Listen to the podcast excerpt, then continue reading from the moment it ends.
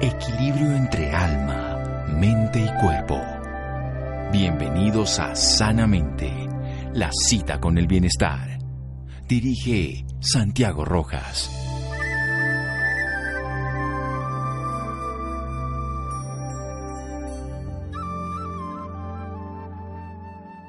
El cerebro humano es el único recipiente que tiene la característica de que cuanto más se le mete, más capacidad tienen. Glenn Doman. Buenas noches, estamos en Sanamente de Caracol Radio. Esta frase me puso a reflexionar para lo que vamos a hablar hoy de tu cerebro desde la alimentación y desde los hábitos de vida para lograr vivir 100 años cuerdos, activos, felices y útiles.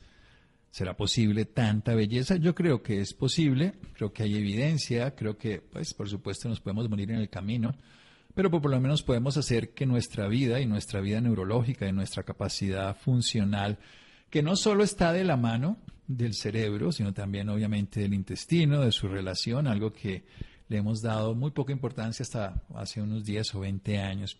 Y se puede cambiar la alimentación, se puede cambiar además algo desde perspectivas ya que son muy simples en, el sentido de que comemos, pero también de qué no comemos, de cómo nos divertimos y cómo nos gozamos la vida. Nuestra autora invitada hoy, Sara Mesa, es una médica radióloga, neuroradióloga. Tiene ese posgrado en neuroradiología y pediátrica además, o sea, neurología y neuroradiología en este caso. Ha cursado estudios de resonancia magnética cardíaca también, es creadora de un espacio de educación llamada Sara Cocina y Mente, donde dicta talleres sobre la alimentación y su efecto en el funcionamiento y bienestar del cerebro y sobre la salud del intestino. Su misión es inspirar a las personas para que se encuentren en, un balance, que generen este balance, una vida en armonía con su propio organismo, pero también con el medio ambiente. Es un libro maravilloso para un médico, es un deleite. Este es un plan de 21 días que ella nos recomienda que se vuelve motivante para cualquier persona y que ojalá se vuelva una estructura de vida. Es un honor y una alegría. Querida doctora Sara Mesa, buenas noches y gracias por acompañarnos.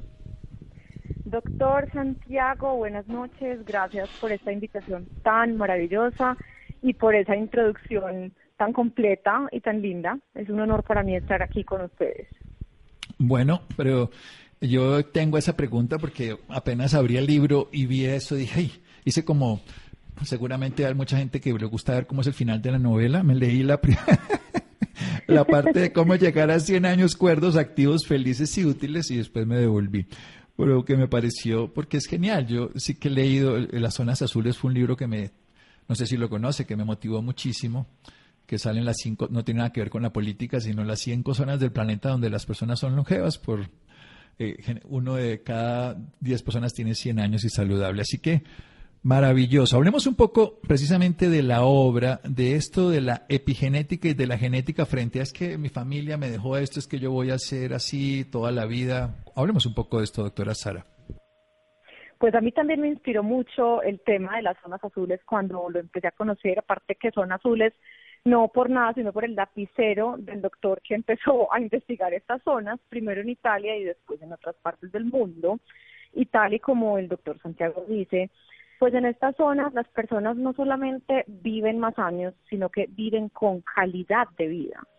Entonces es muy interesante ver cómo estos maestros de vida pues nos enseñan un montón a los que queremos recorrer un camino con calidad de vida, con bienestar, y gira, así como, tal y como lo dices, alrededor de la epigenética, que son esos factores ambientales que determinan, digamos, que nuestro aparato genético se prenda o se apague. Es decir, nosotros venimos con un código genético, que este es el que heredamos, pero eso es muy grande y tiene muchas variables. Entonces, la epigenética son unos factores, aún hoy en día ya sabemos, más importantes que dicen usted tiene una predisposición, por ejemplo, a una enfermedad cardiovascular, ¿cierto?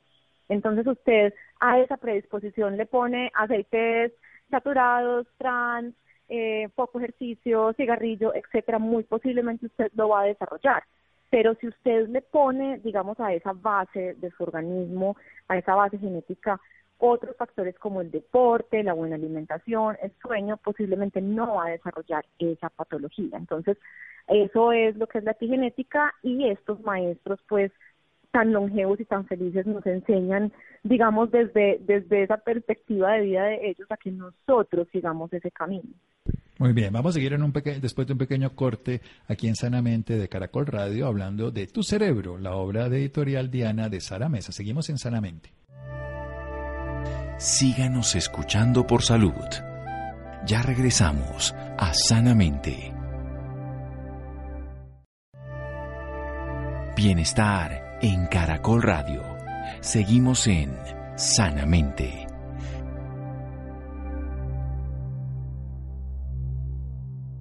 Seguimos en Sanamente de Caracol Radio. Sara Mesa, tu cerebro, neuroradióloga, además nos habla de las zonas azules.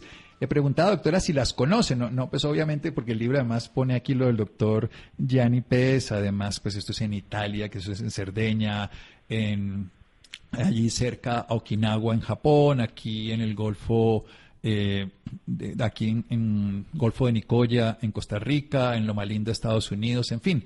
Pero usted ha estado allí, es lo que le quiero preguntar. ¿Si yo he estado allí? Sí. En, ninguna de las anteriores.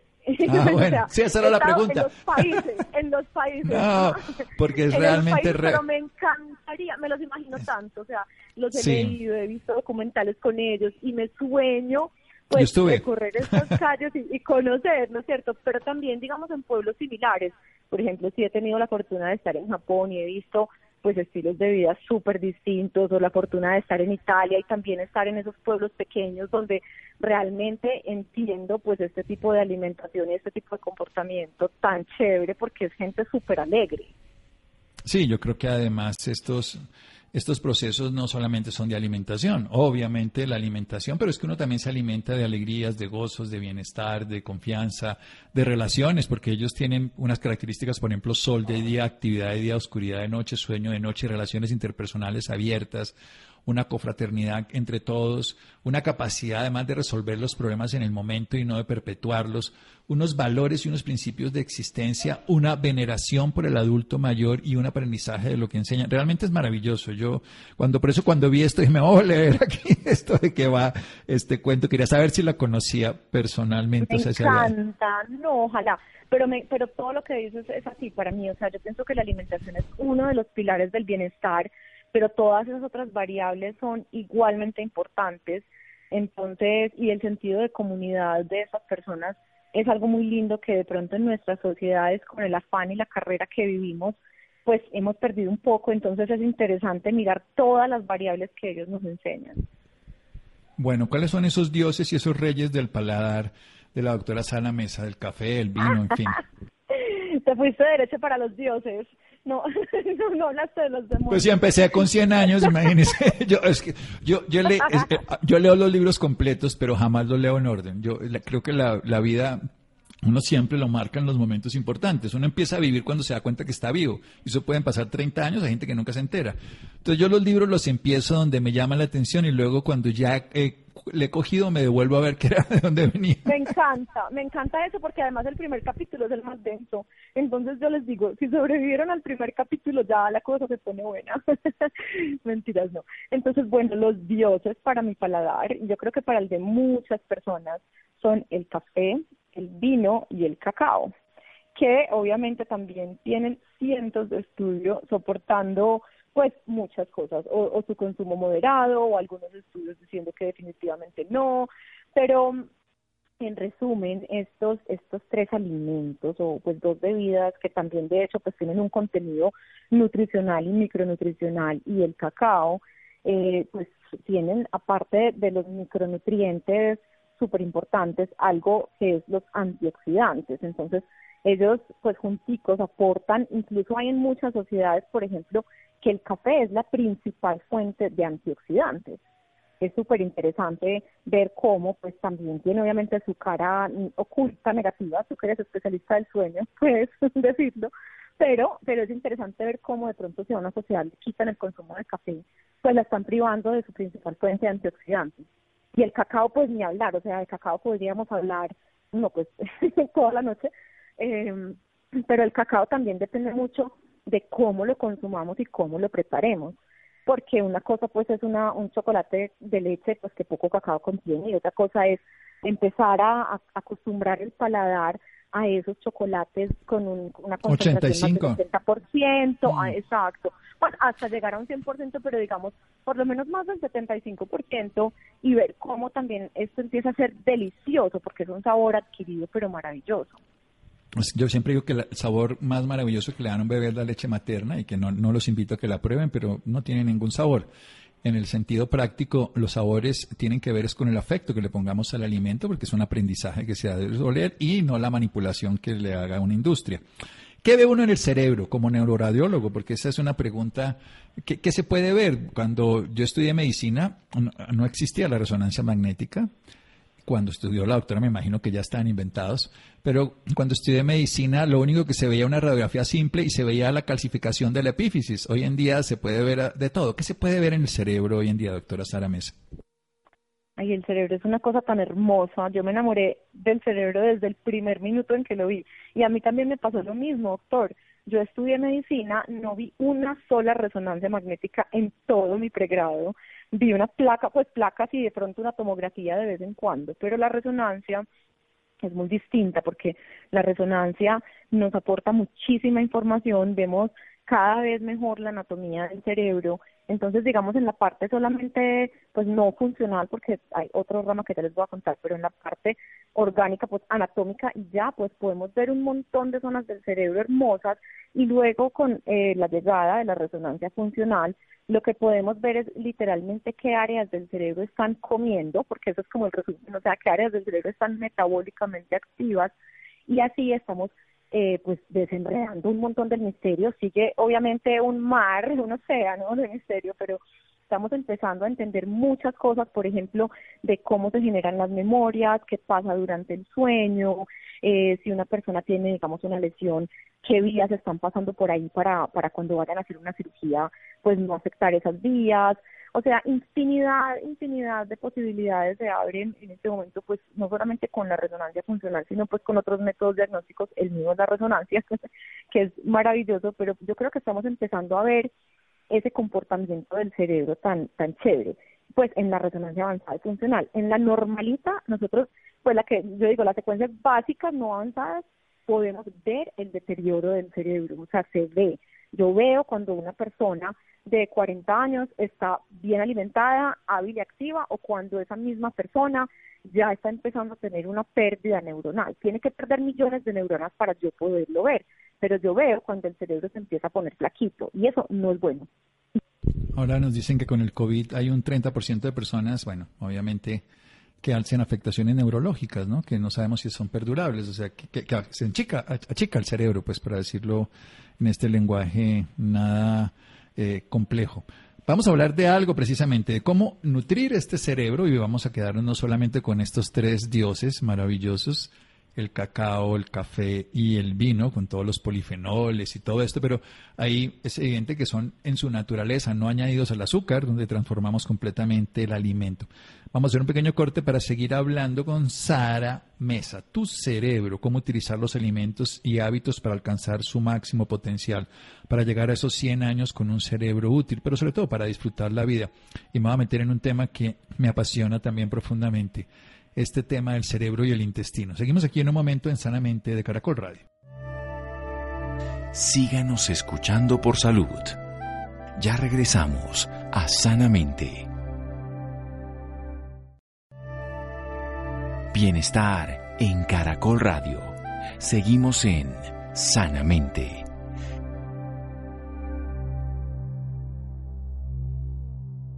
Seguimos en Sanamente de Caracol Radio con una neuroradióloga que nos dice que ahora podemos ver todo lo que pasa en el cerebro, incluso ver la, no nos lo puso así, pero la funcionalidad eh, de la actividad cuando se está pensando, se ven todas esas zonas cuando nos despistamos, también todo lo que se activa, en fin. Y en este contexto aparecen maestras como Sara, dice doctor Carlos Jaramillo, eh, aquí en la contraportada, quien se ha atrevido al sutil arte de desaprender para reaprender, se ha convertido en arquitecta de su vida y hoy nos presenta este libro en el que recoge todo su conocimiento médico, lo traslada al mundo de la nutrición y crea una guía de maestría. Hablemos precisamente de la microbiota. Hace 20 años, pues eran muy pocas las personas que hablaban de los probióticos, aunque están descubiertos desde finales del siglo XIX, o sea que no es algo reciente, utilizados desde la antigüedad dentro de los fermentados, pero solamente valorados en la relación cerebro-intestino, donde además hay citoquinas, unos nombres rarísimos, donde está el nervio vago y donde también están otro tipo de actividades. Pero ¿qué es esta relación cerebro-intestino? ¿Cómo funciona?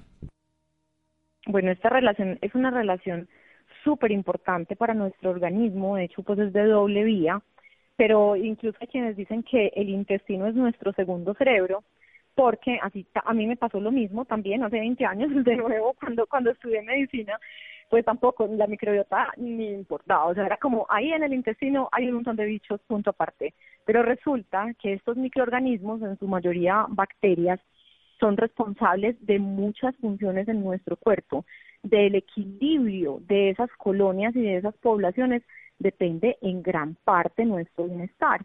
Entonces, si esas colonias están funcionando bien y están contentas y los buenos son más, siempre hay malos y buenos, pero que los buenos sean más, entonces ellas son capaces de tomar esa fibra de nuestros alimentos y producir unas moléculas superpoderosas que ayudan a sanar esa pared del intestino y recuerden que lo que pasa en el intestino se refleja en el cerebro, entonces también se sana, digamos, esa pared del cerebro, esa barrera del cerebro y todos contentos porque esto significa pues que no pasan componentes que nos producen inflamación.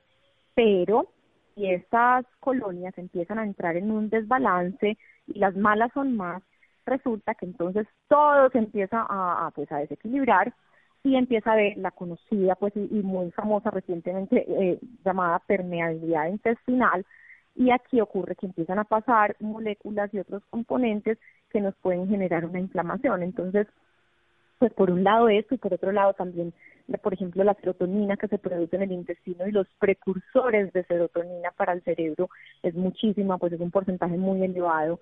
Y también, obviamente, otro montón de funciones como absorber bien los nutrientes, que el, que el hábito intestinal funcione bien, todo esto tiene que ver con la microbiota y pues todos sabemos que sentimos a veces como el dolor, la tristeza, la angustia en el intestino o en el estómago, pues es porque estas vías, tal y como lo mencionaste, pues a través de esa, de esa enorme red que es el nervio vago, se comunican, entonces se relaciona el bienestar del intestino con un montón de, de patologías o de condiciones mentales. Es muy lindo. Y apenas lo estamos conociendo también, o sea, falta bastante. Sí, hay una cosa bien interesante y es lo que muchos autores ponen como en palabras simples de decir, el intestino le hace más al cerebro que lo que el cerebro le hace al intestino. Y esto en resumen es lo que yo le lleve a mi tubo digestivo, pues va a afectar más mi función cognitiva, mi depresión o mi estado de ánimo, para decirlo en el sentido favorable. Correcto.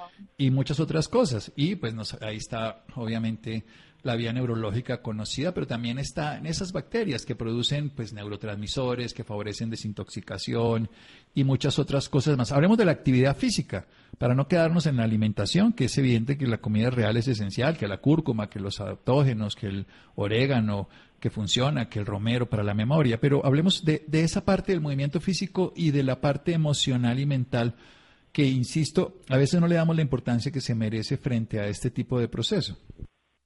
Ay, así es. Bueno, la actividad física es otro de esos pilares de bienestar. Yo, pues, ya cada que, que me pongo los tenis o voy a la piscina, digo, estoy en cita con mi psiquiatra favorito. la actividad física es súper importante para que todo nuestro cuerpo funcione bien, pero enfocados directamente en el cerebro, ya sabemos también que cuando hacemos ejercicio se producen unas moléculas muy importantes que ayudan a la regeneración neuronal. Esto significa que estimulan que se hagan diferentes y nuevas conexiones en nuestro cerebro. Entonces ayudan, pues, primero también a limpiar, o sea, como que lo que está sobrando y lo que está malito se elimine, pero también a que se estimulen nuevas conexiones y eso es lo que se llama aprender y lo que se llama generar memorias. Y obviamente también, como tú decías, con las enfermedades pues del estado o las alteraciones del estado de ánimo, yo creo que pues molecularmente también ya está empezando a ser explicado, pero todos podemos sentir como esa felicidad tan grande que produce después de llegar a hacer ejercicio y esto pues son otras vías, en, las vías por ejemplo de los endocannabinoides, que tenemos un sistema pues dentro de nuestro cuerpo que produce unas moléculas eh, pues parecidas o iguales pues a los cannabinoides de las de las plantas. Eh, y otras vías de bienestar, pues como los nucleos endógenos. Eso significa que al hacer ejercicio estamos como mandando señales por todo nuestro organismo de, de bienestar, de reparación, de limpieza, así que yo pues la fanática número uno del ejercicio. Y otra cosa rica del ejercicio es que nos conecta con el medio ambiente, porque si tenemos la fortuna de poder hacer ejercicio al aire libre, pues esto es como otra de las terapias sin darnos cuenta que nos está aportando el ejercicio y es estar en contacto con la naturaleza. Yo creo que la naturaleza, además, pues nosotros somos tierra. Lo que nos comemos y lo que respiramos y lo que vivimos es la tierra, transformada, copiada, modulada por todo nuestro sistema biológico, pero seguimos siendo la tierra. Estar en contacto con ella yo lo digo de una manera muy coloquial, que si uno tiene un, un, aparato es mejor que vaya al fabricante y no al mecánico. Y el fabricante es la tierra. Entonces si uno va a la tierra... Eso son hermoso. Me encanta. Sí, sí, pues es que uno tiene que ir al fabricante. Pues, ¿Para qué va a ir a uno? Imagínense esas máquinas que ustedes tienen de neuroradiología que uno llame al mecánico ahí del barrio para que se la arregle. Se la tira. Y, y lo que ocurre con los médicos, los médicos somos mecánicos en la mayoría de las veces. La naturaleza es la fabricante. Entonces, ir a ella. Por eso es que las zonas azules son tan especiales. Por eso me enamoré cuando vi esto. Uy, no, esta mujer conoce las zonas azules. Yo me meto aquí de cabeza a ver cómo es el cuento. Por eso quería saber si había viajado a, esa experiencia. No, pero hay que hacerlo, hay que hacerlo. Doctora Sara, ¿no? Aquí en Nicoya, yo le recomiendo esa que es la que conozco, pero, pero la de Okinawa debe ser maravillosa. Yo tengo planeado ir a esa, a la de Japón. Ay, qué felicidad, delicioso. No, pues una, un comentario al final, digamos, con lo de la tierra que me parece que nos puede quedar en el aire, es que también a través de nuestra buena alimentación podemos cuidar el medio ambiente un montón cuando hacemos elecciones conscientes de nuestra alimentación y eso es uno de los motivos pues, principales para mí de escribir este libro y de enseñarle a las personas cómo volverse a conectar en serio con, con nuestro sustrato principal, que es pues, este hermoso planeta. O sea, somos hechos tal y como lo dijiste, lo dijiste divino. Eh, y es como volver a eso, a la base y al principio.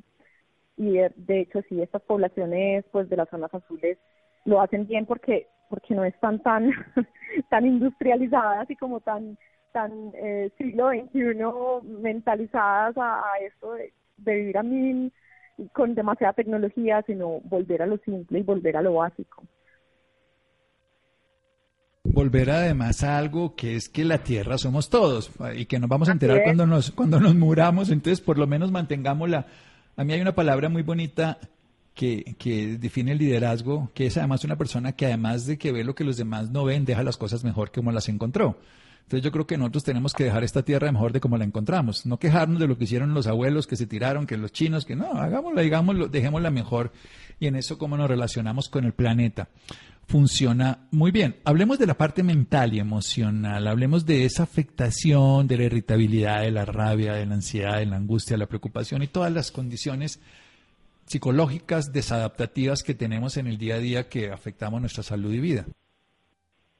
Perfecto pues desde el punto de vista de la alimentación también o los hábitos. Yo creo que todo, todo es lo mismo. Sí, sumando. bueno, sí, yo, bueno, primero, cuando nosotros tenemos una alimentación real, una alimentación que es mayoritariamente basada en plantas, eso no significa convertirse en vegano, convertirse en vegetal, no, no es ponerse en etiqueta, usted puede alimentarse de muchas formas siempre y cuando su alimentación sea basada en plantas, es decir, que la mayoría de sus alimentos sean comida real que viene de la naturaleza. Esta alimentación es una alimentación muy sanadora porque tiene pues los los micronutrientes que necesitamos para funcionar bien, la fibra que ya conversamos pues que es súper importante para que las bacterias intestinales estén bien, entonces no tengamos inflamación y también está libre de algo que es súper, ahí están los demonios, los, los demonios de los de los aditivos, de los conservantes, de los endulzantes, de todas esas moléculas químicas que están directamente relacionadas con esas alteraciones eh, pues en nuestro estado de ánimo porque están directamente, por ejemplo, los, los endulzantes que nos decían antes que no, pues este endulzante le estimula el sabor del azúcar, pues ya se ha visto que no, que para nada, que nuestro cerebro sigue recibiendo la señal de que quiere comer más, más azúcar. Entonces es peor porque genera más ansiedad y, los, y muchos otros químicos, por ejemplo, también con los químicos que fumigan, entonces estos también se asocian a otro montón de enfermedades.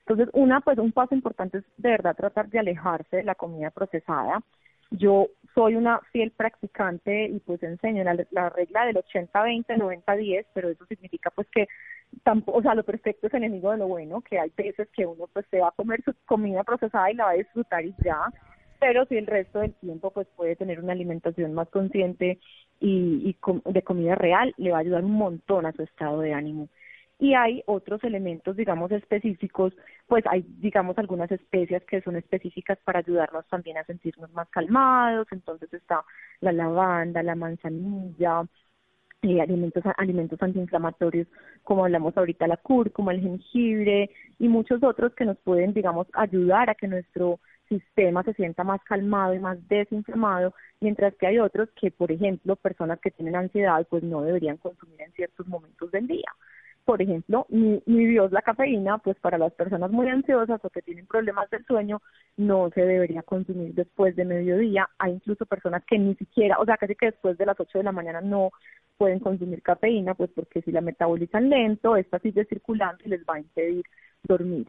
Otra cosa súper básica que parece obvísima, pero es verdad, es la hidratación muchas veces estamos muy deshidratados y esto genera ansiedad, genera más ganas de comer, genera incluso alteraciones en la concentración y la memoria.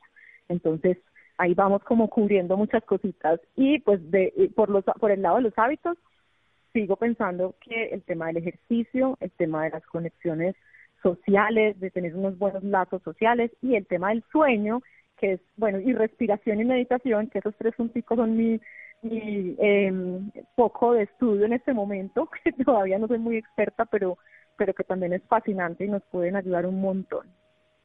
No, además, yo creo que para una neurobióloga que conoce la forma, ahora hay que conocer la función y hay que ejecutarla. Quiero decir, la meditación y todo es despertar esta, todas estas 15 años, imagínate, pero creo que apenas estoy empezando porque pues es una es un camino muy lindo, pero retador y diferente que se abre todos los días pues como a, nuevo aprendizaje, pero ha sido muy chévere. No, yo no creo que esto, primero no creo que tenga un origen eh, desde una perspectiva como tan de aprendizaje, sino de experimentar. Uno va creciendo todos los días y se devuelve y vuelve y arranca en, meditar. y eso lo hace muy motivante, porque no es un conocimiento que queda anclado, ¿no? Pues yo ya me aprendí los huesos de la cara y pues esos no van a cambiar, a menos de que se la fracturen a alguien en los próximos tantos siglos. Pero técnicamente estos procesos no son aprendizaje cognitivo, eh, racional, lógico, sino son experiencias que se pueden aplicar para gran cantidad de manifestaciones de la vida. Quiero hablar de un tema muy bonito que usted cuenta aquí, o digamos tres temas, pero uno que es el infantil en el TDAH, en el trastorno de déficit de atención con hiperactividad, y también de otros dos temas que son muy complejos hoy en día, más en esta época de violencia, incluso con la misma enfermedad del COVID, que tiene que ver con el síndrome de estrés postraumático y, un proceso común que es la ansiedad. Pero estos tres cada uno, la alimentación y el estilo de vida pueden influir maravillosamente sobre el cerebro. Así es, maravillosamente. Y volvemos mucho a, que estamos empezando a relacionar este tipo de entidades con una mayor inflamación en nuestro cuerpo. O sea, ya sabemos que los niños con déficit de atención e hiperactividad, por ejemplo, cuando los alejan de la alimentación, que lastimosamente es la alimentación más frecuente en los niños, o sea, paqueticos, eh, mecatos, confites, etcétera, dulces, pues cuando estos niños cambian su alimentación y se alejan de estos alimentos proinflamatorios, que repito son los ultraprocesados, los que nos inventamos nosotros, no los que nos dio la tierra, cuando se alejan estos niños de estos alimentos, mejoran impresionante pero impresionante, impresionante. De hecho, pues dejan de tomar medicamentos muchas veces. Obviamente no estoy diciendo que remuevan el medicamento de sus hijos, sino esto tiene que ser hecho pues de la mano de un psiquiatra. Y lo mismo pasa con el trastorno de ansiedad y eh, pues trastorno de pánico y con la ansiedad, que también son entidades que también se ha visto, se asocian demasiado, demasiado a esta condición de inflamación en el cuerpo, porque volvemos a esa conexión intestino-cerebro. Cuando nuestro intestino está permeable, pues esto ocurre eh, cuando se, digamos que se separan las celulitas del intestino y pasan estos componentes que generan inflamación en nuestro cuerpo y nuestro cerebro se ve muy, muy, muy afectado por esto. Así que la recomendación general, general para esas personas es alejarse de todos esos alimentos ultraprocesados. Si usted lee el paquetico y no entiende lo que dice, pues no se lo coma. Y ojalá las cosas no vinieran en paquetico, sino que fueran preparadas por uno. Y por eso es que cuando yo empecé Cocina y Mente fue un espacio de cocina. O sea, yo empecé a compartir mis recetas a mis personas cercanas, recetas súper fáciles, cero complicadas, que se hacen, pero mejor dicho, en 15 minutos y que son con comida real y saben delicioso. Entonces también para estas mamás es la invitación como, vea, vaya a la cocina, o sea, prepárele a su hijo comida real y verá cómo va a mejorar. Comida real, sí, yo confío que eso es lo que le dio vida y sustento a nuestro cerebro, a nuestros órganos durante los últimos miles de años, desde la evolución de animales de otras características a humano, que la cambiamos en los últimos años y se nos cambió la vida. Tu cerebro, Sara Mesa, editorial Diana, cómo utilizar los alimentos y hábitos para alcanzar su potencial, a llegar a esos 100 años con un cerebro útil, espero lo logremos, confío en que es posible, maravillosa oportunidad de aprender de esta obra. Mi querida Sara, muchas gracias, doctora Mesa. Ay, doctor, ha sido un placer enorme, muchísimas gracias por este espacio tan chévere y estoy muy abierta a los que quieran preguntarme más cosas, muy disponible en Sara Cocina y Mente, En, Cocina y Mente en Instagram, ¿cómo se consigue? Se llama, se llama arroba, mi cuenta se llama arroba Sara Cocina y Mente. Bueno, voy a seguirla. a todos los que me escriben les contesto, pues trato de contestar muy eficientemente. Ahora la van a escribir tantos que no va a lograrlo.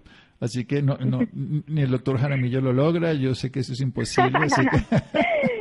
Bueno, trato de hacerlo, pero sí. No, ahora lo, está bien, ¿no? Pues, sí, sí, pero genial.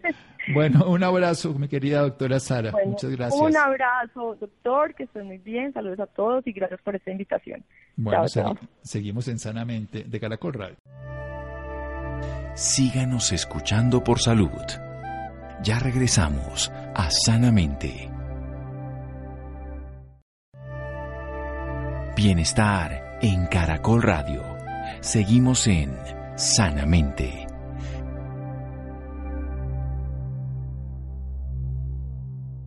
Sanamente de Caracol Radio, Sara Mesa, tu cerebro, editorial Diana, era nuestra invitada. Hay otra nota, cómo lograr una alimentación sustentable, deliciosa y saludable.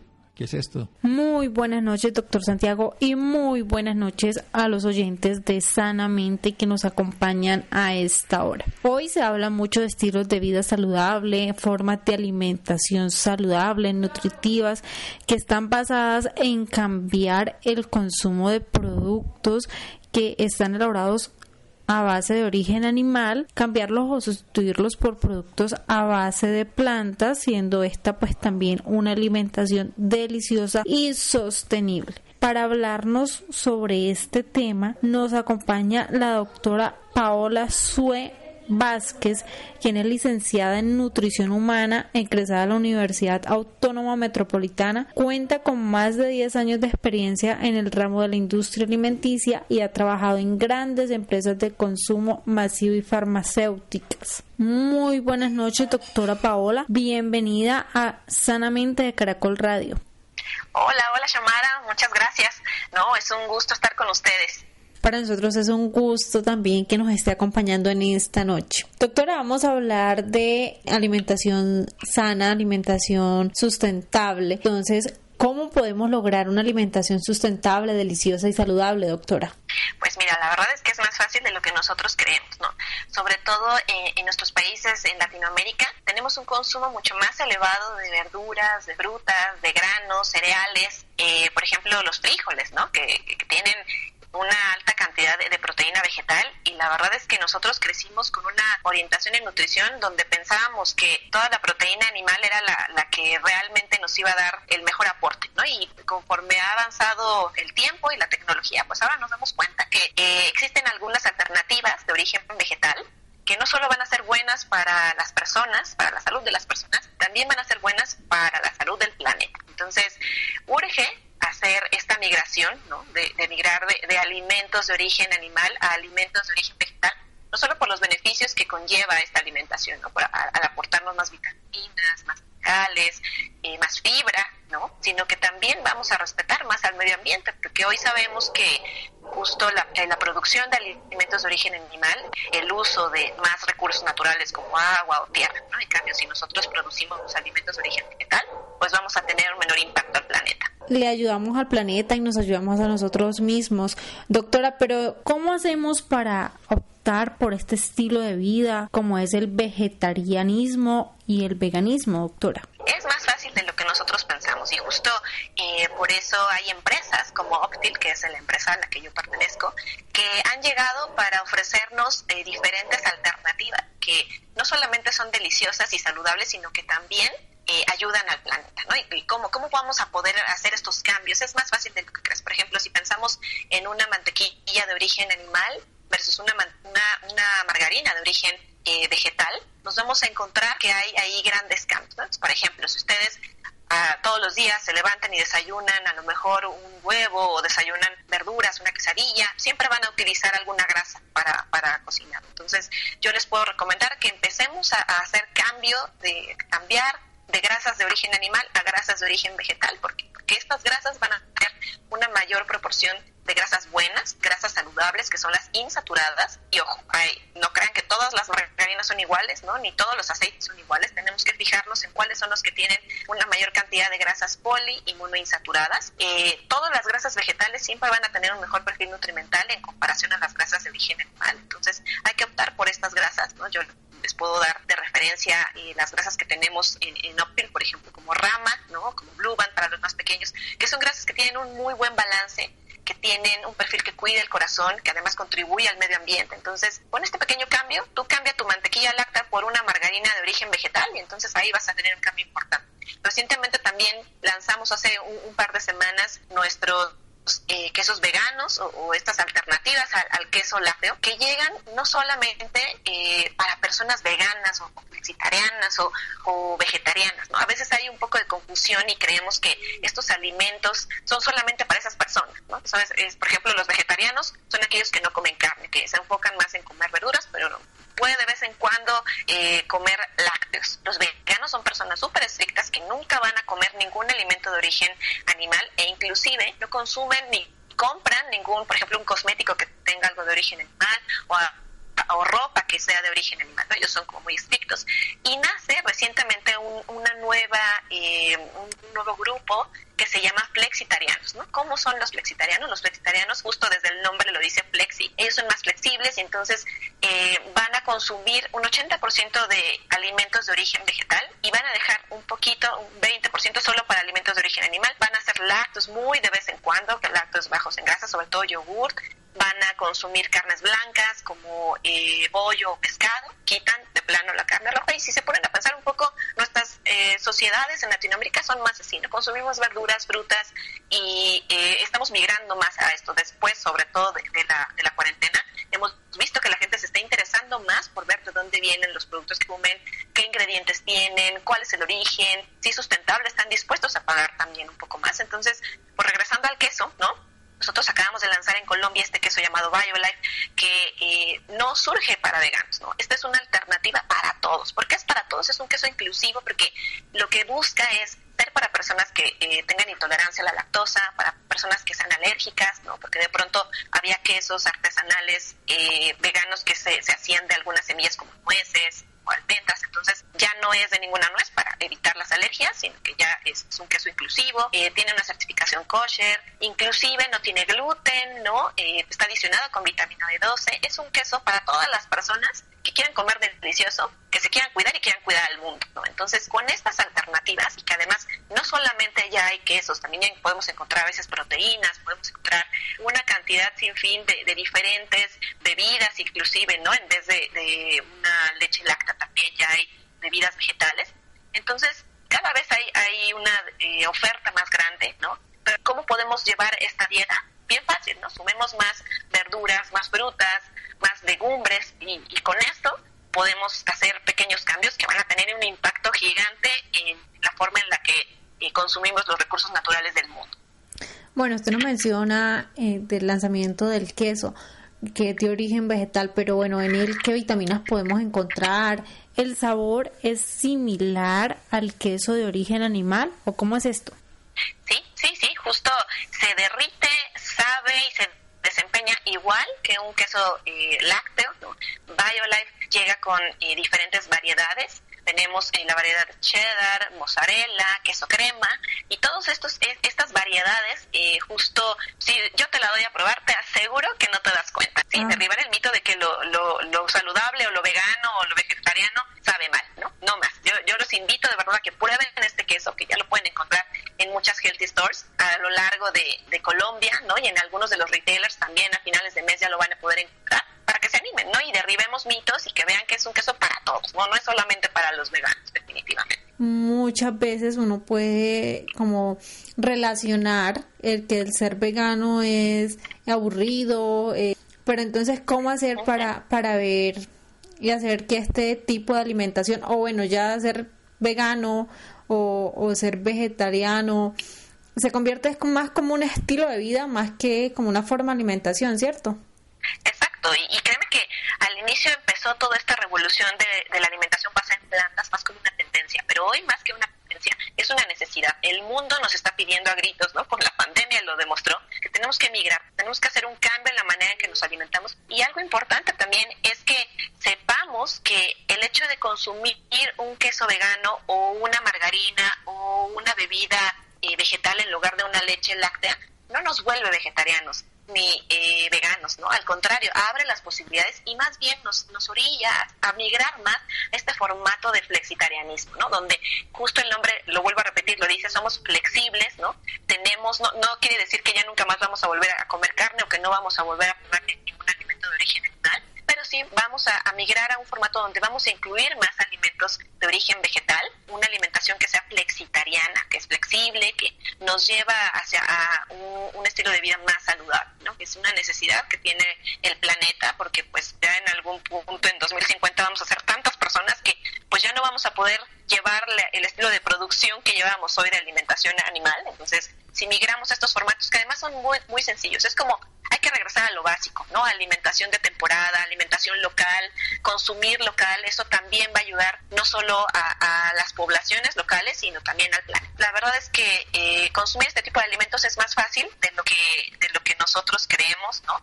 Y podemos acompañarlo de estas soluciones que llegan a nuestro país para, para brindarnos estas alternativas, ¿no? Donde todos podemos comer de una manera más sostenible y saludable. Bueno, doctora, pues alimentarnos de eh, productos que vengan de origen de plantas resulta pues más fácil, dice usted, y, más divertido de lo que parece ser. Pero entonces ahora tengo una pregunta y, tal vez nuestros oyentes también tengan la misma duda y es los costos. ¿Me sale igual consumir productos que vengan de origen natural, los que estamos de origen animal, perdón, los que estamos acostumbrados a consumir o eh, me puede salir más costoso los, los que vengan de, de origen de, de plantas. La verdad es que yo te puedo decir que si tú piensas, por ejemplo, una margarina, de hecho el costo es menor que una mantequilla, ¿no? Eh, la verdad es que eh, desde la producción y desde el tipo de ingredientes, desde el impacto al planeta, eh, ya estamos ahorrando, ¿no? Y entonces a veces no, no es muy cuerdo, ¿no? Como un producto que tiene un menor impacto al planeta tiene un costo de pagar un poquito más, pero la realidad es que, que no es así, ¿no? Mucho, creo que esto ha sido una, una cosa cultural y yo los invito a que lo prueben, ¿no? No va a haber una mejor forma, si tú se los platicas y yo se los platico, yo los invito a que vayan a los almacenes, a que los, los encuentren, a que los, los puedan probar y que los consuman como cualquier queso, ¿no? Que lo incluyan como eh, parte de su alimentación diaria y se van a dar cuenta que de verdad es algo súper rico y que no los va a volver veganos ni vegetarianos y que tampoco se va a volver algo inaccesible en, en su gasto diario. Así es, la invitación pues es a que vivan la experiencia de consumir este tipo de productos. Doctora, ya para finalizar, pues recuérdenos cuáles son esos beneficios que nos generan consumir productos que estén preparados a base de plantas. Claro que sí, sobre todo eh, eh enfocándonos en el tema de las nosotros consumimos una dieta basada en plantas donde tenemos grasas que son de origen vegetal, vamos a tener productos que son libres de colesterol, porque ojo, el colesterol solamente está en los alimentos de origen animal. Entonces, si tú consumes vegetal, no vas a tener colesterol, no vas a tener grasas trans, eh, vas a tener una mejor proporción de grasas buenas. Dar una alimentación basada en plantas también va a aportarte más vitaminas, más fibras y lo más importante, va a cuidar del medio ambiente. Quédense con esto, ¿no? Definitivamente consumir a base de plantas te va a aportar grasas de origen vegetal que son buenas para ti, para tu salud, para tu corazón y para el planeta. Así es, nos pueden brindar pues bienestar y podemos ayudar al planeta. Doctora, muchísimas gracias por acompañarnos esta noche. No, muchísimas gracias a ustedes y cuando gusten. Listo, doctora, que pase una feliz noche. Igualmente, muchas gracias. Doctor Santiago y oyentes de Sanamente, feliz noche. Descansen. Llegamos al final de Sanamente. Muchas gracias, Laura, nuevamente. Gracias, Xiomara, Ricardo Bedoya, Jessy Rodríguez. Quédense con una voz en el camino con Ley Martín. Caracol piensa en ti. Buenas noches.